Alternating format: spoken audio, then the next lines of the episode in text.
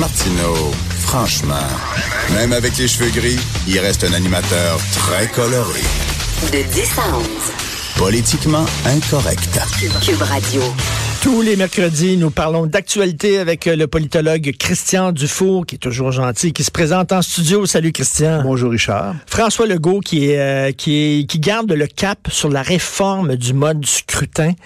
Toi, c'est un sujet qui te touche particulièrement. Oui, en fait, c'est ça. C'est que c'est difficile de savoir euh, ce que pense vraiment François Legault euh, là-dessus, parce que notre premier ministre, c'est vraiment pas un intellectuel. Puis je dis pas ça dans un sens péjoratif, parce que je trouve que les intellectuels font pas euh, toujours des bons premiers ministres. Il peut être un peu erratique des fois dans, dans ses propos. Dans ce dossier-là de la réforme du mode de scrutin, qui me touche plus particulièrement. Mais qu'est-ce qu'il défend une proportionnelle pure? Non, c'est pas non, ça. Mais, lui, lui, en fait, le seul engagement formel qu'il a fait, c'est de déposer un projet de loi d'ici le 1er octobre 2019, donc dans la première année euh, de son mandat, à partir de l'entente avec la, la CAQ et avec Québec solidaire et le Parti québécois pour un système euh, proportionnel mixte régional. Bon, comprenne qu'il pourra. Je pense que quand on y pense comme il faut, on peut. Il y a des choses qui se dégagent quand même pas mal. Je pense pas que François Legault va bouger dans ce dossier-là d'ici le 1er octobre. C'est clair qu'il va le déposer son projet de loi. Ça, il s'est engagé à le faire. Euh, il va le faire. Par la suite, Qu'est-ce qu'il va faire? Je ne sais pas. Est-ce qu'il va, est qu'il va annoncer un référendum? Peut-être pas parce que euh, ça peut arriver que le projet s'effondre de lui-même. Parce que c'est très facile de s'entendre sur le principe de la proportionnelle, hein, qui est vertueux, euh, mais dès qu'on entre dans les détails là-dedans, ça devient plus compliqué parce qu'il y a des intérêts électoraux divergents. Il peut aussi avoir une opposition qui monte contre ce projet de loi qui est pas encore là, mais à mon avis, c'est ce qui va arriver. Donc peut-être que le projet de loi va mourir euh, tout seul. Québec solidaire a tout intérêt à appuyer la proportionnelle, par exemple. La proportionnelle nationale. Et les libéraux, c'est la proportionnelle nationale, alors que euh, le PQ et, et la CAQ, ça va être régional. Tout ça devient très compliqué vite. Bon, donc moi, il y a deux hypothèses. Ou François Legault ne bougera pas d'ici le 1er octobre, puis il fait bien. Il fait bien de ne pas s'engager à, tenir un référendum parce que depuis deux semaines, il s'est quand même passé des choses là-dedans. Il s'est passé deux choses. Le, directeur général des élections a dit que euh, c'était pas réaliste, en, fait, de penser tenir la prochaine élection en vertu euh, du nouveau mode de scrutin parce que ça demandait beaucoup de travail de préparation. C'est énorme comme réforme. C'est une mini-révolution. François Legault là-dessus dit non, quand même, je persiste dans, mon projet. Et l'autre point, c'est qu'il y a eu quand même beaucoup de voix la mienne, mais pas juste la mienne. Mhm. Euh, François Cardinal et, Paul Journet dans la presse, Joseph Facal dans le Journal de Montréal, des gens comme Michel David en ont parlé, des gens comme Michel Chiauger, qui ont parlé du référendum en disant que, euh, au fond, euh, puisque c'est improbable que la prochaine élection se tienne en vertu du nouveau mode de scrutin, est-ce qu'on pourrait pas en profiter de la prochaine élection pour consulter les Québécois là-dessus? Moi, ce que je pense, là, du Richard... C'est peut-être trop compliqué. Non, je m'excuse, je veux pas faire... Euh, euh, c'est très compliqué, les, modes de scrutin. Est-ce que tu penses que le, Québécois lambda peut se prononcer vraiment là-dessus? C'est très complexe. Oui, mais, mais je pense que le Québécois lambda, comme tu dis, devrait se prononcer là-dessus, parce que ça appartient... C'est une institution politique, là, au cœur de notre démocratie. Ça fait depuis 1791 que ça existe. Là. Si on change ça, c'est un changement énorme. Il faut consulter le monde. Moi, je pense pas que, si, on, si on le réforme, le mode de scrutin, je pense qu'il va en avoir un référendum pour ratifier ce qui va être fait. Mais c'est pas sûr qu'il va y avoir un référendum parce que ça peut s'effondrer tout seul. Puis François Legault, au fond, c'est que, tu sais, François Legault, il avait dit, à un moment donné, on verra. C'est son fameux on, verra. Mais je pense que je pensais à ça tout à l'heure en me préparant pour notre entrevue. François Legault, c'est beaucoup le gars du on verra. C'est-à-dire qu'il prend son temps, c'est pas un intellectuel, il est pragmatique, tout ça. Donc, euh, moi, ça fait, moi, moi, ça me déplaît pas. Mais là, là c'est-à-dire, on se, on se ramassera pas demain avec un parlement à l'italienne, avec 25 euh, ah partis. Mais moi, je sais ce que j'en pense. Je trouve que c'est une folie de première grandeur, le, mode de, scrutin. Ça va affaiblir substantiellement le pouvoir du seul gouvernement contrôlé par une majorité francophone sur leur continent et ça va affaiblir la majorité francophone, déjà affaiblie par deux référendums ratés. Donc, on n'a pas les moyens de se permettre ça. Mais ça, c'est mon opinion. Mais ce que je vois, on va avoir un projet de loi sur la réforme du mode de scrutin autour du 1er octobre. Il va y avoir un débat là-dessus, puis là, on verra. Parlant de François Legault, il est à New York. Il a dit qu'il est prêt à vendre l'électricité à petit prix. Ça, c'est tellement le Québec, à petit prix. Un petit café, une petite toast, la petite vie, le petit Québec, le festival La Petite Vallée, Martin Petit, le petit bonheur, le petit roi, le petit Papa Noël, les petits chanteurs du Mont-Royal. On aime ce petit au Québec. Ça semble c'est une position de négociation bizarre. Ben oui, ben, surtout qu'aux États-Unis, dans un premier temps, rappelons que pour François Legault, c'était extraordinaire cette nouvelle-là que la ville de New York, puis c'est un symbole, la ville de New York, c'est la puissance américaine en fait traditionnelle, euh, voulait acheter les montagnes d'électricité propre du Québec. Hein. Il portait plus à terre, surtout que les relations avec le reste du Canada sont pas si bonnes euh, que ça. Puis je le comprenais. Comme bien les Québécois, d'ailleurs, ils, regardent plus spontanément du côté des Sudis que du côté du Canada anglais. Bon, donc ça, c'est bien beau. Mais là, comme on dit souvent, le job est dans les détails. Puis euh, négocier avec les Américains, ben, c'est quand même du capitalisme beaucoup plus sauvage. Euh, il y a un tas d'obstacles réglementaires. Moi, je m'y perds vite. Hier, je lisais les nouvelles là-dessus, là, puis euh, François Legault parlait. C'était l'homme d'affaires qui parlait. Là, il y a des organismes de réglementation, puis il y a des tunnels, puis des, des tours d'affaires. Voilà, c'est compliqué. Ben, mais, hein? mais, mais sauf que quand, quand on pousse ça en négociation, tu commences pas tout de suite en Ben, disant ça. on est Moi, prêt ça à faire, ça- on ça est prêt étonné- à ça m'a étonné qu'il dit ça. Ça fait un peu désespéré. Il me semble que Oui. euh, tu, tu peux peut-être... C'est comme si tu dis, on veut vendre l'électricité du Québec à tout prix. Cela dit... euh, moi, je juge François Legault à, à ses actes. Euh, ses paroles peuvent être un petit peu euh, difficiles à suivre. Moi, j'ai- d'ailleurs, j'ai déjà été, j'ai déjà travaillé avec François Legault au tout, tout début là, de, de, de la CAQ.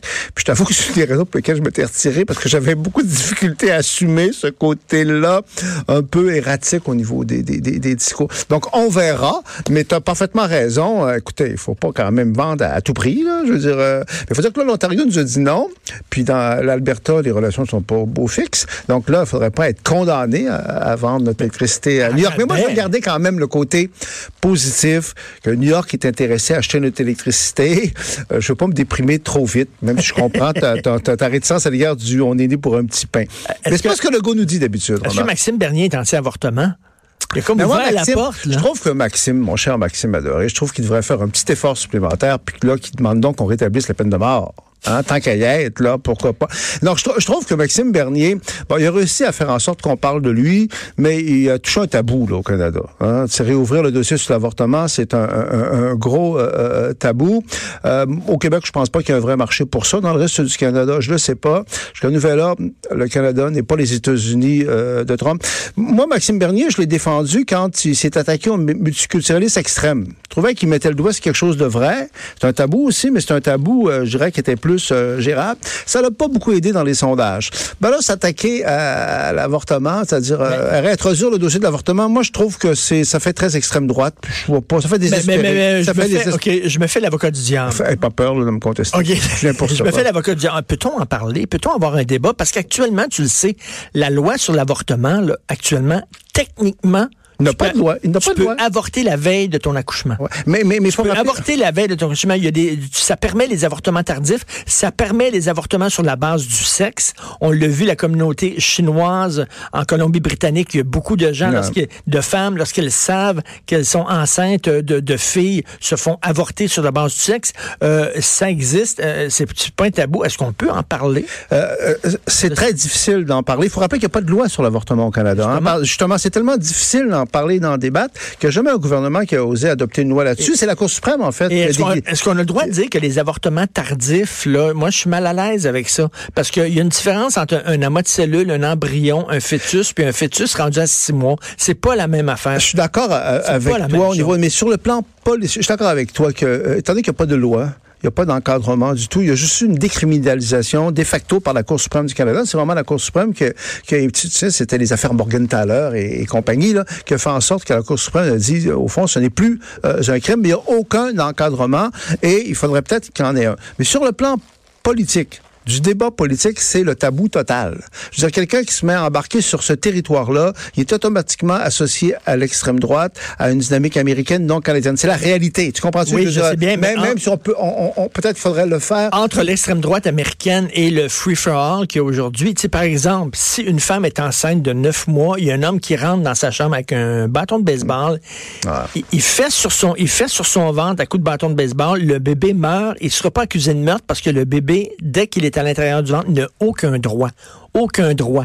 Moi, j'ai de la difficulté avec ça. Oui, mais moi, j'ai aussi de la difficulté avec la banalisation de l'avortement. Ra- Rappelons qu'au départ, si, si on, on pense à l'exemple français, hein, Simone, Simone Veil, Veil. bon, lorsqu'elle avait, elle avait été très, très, très courageuse parce qu'elle s'était fait accuser de tous les noms lorsqu'elle avait piloté le projet de loi sur l'avortement, mais pour elle, c'était quand même un moindre mal. Il fallait vraiment pas que ça soit banalisé. Or, c'est devenu Elle, très- c'est- le dernier recours. le dernier, le dernier recours. Mais do- donc là, on est rendu dans une extrême banalisation. Sauf que Richard, la réalité politique, c'est que aux États-Unis, ces dernières semaines, là, en Alabama, Hmm. là, puis dans d'autres États, il y a des gens qui veulent vraiment remettre en cause l'avortement de façon fondamentale. Donc, le timing de Le Maxime timing Bernier, bon. tu comprends-tu? De façon politique réelle, automatiquement, Maxime Bernier, quand je l'ai entendu, je me suis dit, bah, coudon, là, c'est quoi son puis- idée? Où est-ce qu'on s'en va? Cana- au Canada et au Québec, il y a- il y, a un marché, on pourrait dire ça, il y a un marché pour une droite économique, mais pas une droite morale. qui peut pas aller très loin. En, Pas une en tout cas, si à un moment donné, euh, je pense qu'éventuellement, ce serait sûrement souhaitable qu'il y ait un certain encadrement de l'avortement, mais euh, je vois, je vois pas ça bientôt parce que c'est trop polarisé.